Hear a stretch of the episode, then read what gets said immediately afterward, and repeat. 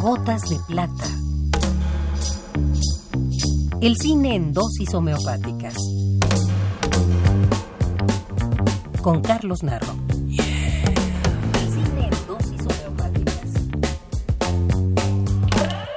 Gotas de plata. Esta semana llegamos nuevamente a la letra W.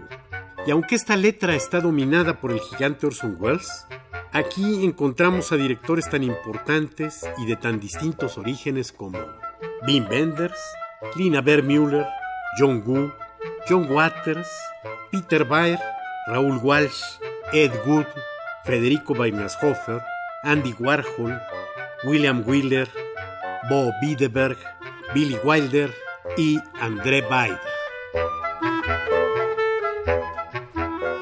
André Baida nació el 6 de marzo de 1926 en Subatki, Polonia, hijo de una maestra de escuela y un militar que muere al inicio de la Segunda Guerra Mundial.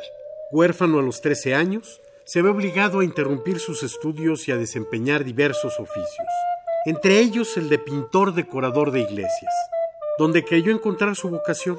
A los 16 años se incorpora a la resistencia polaca contra los invasores nazis acontecimiento que marcará su vida y su obra.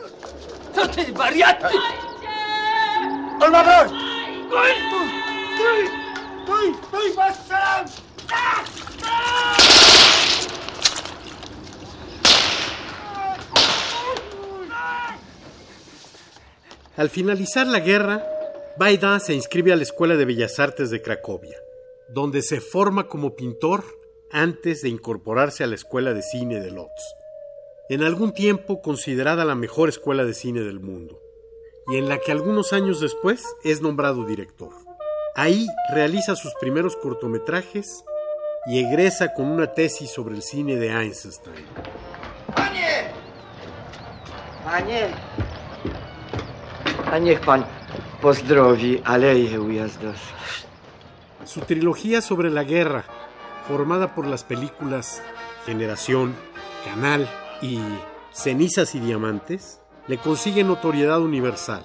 En esas tres películas se delinean los rasgos principales de su cine.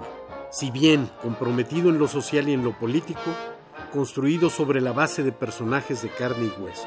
Plásticamente muy cuidado, el de Baida es un cine en el que la belleza formal no opaca al contenido.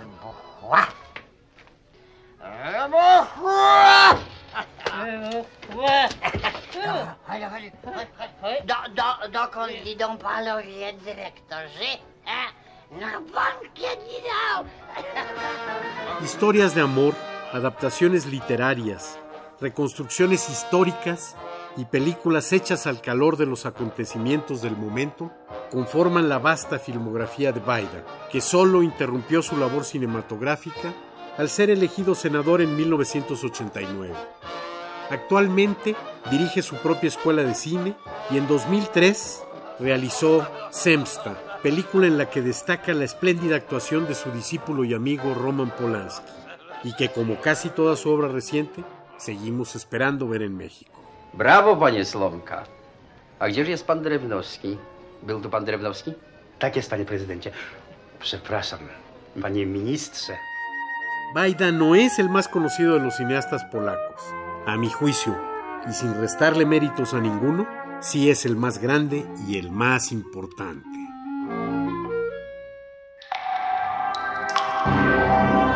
Esta es la dosis recomendada para la ocasión.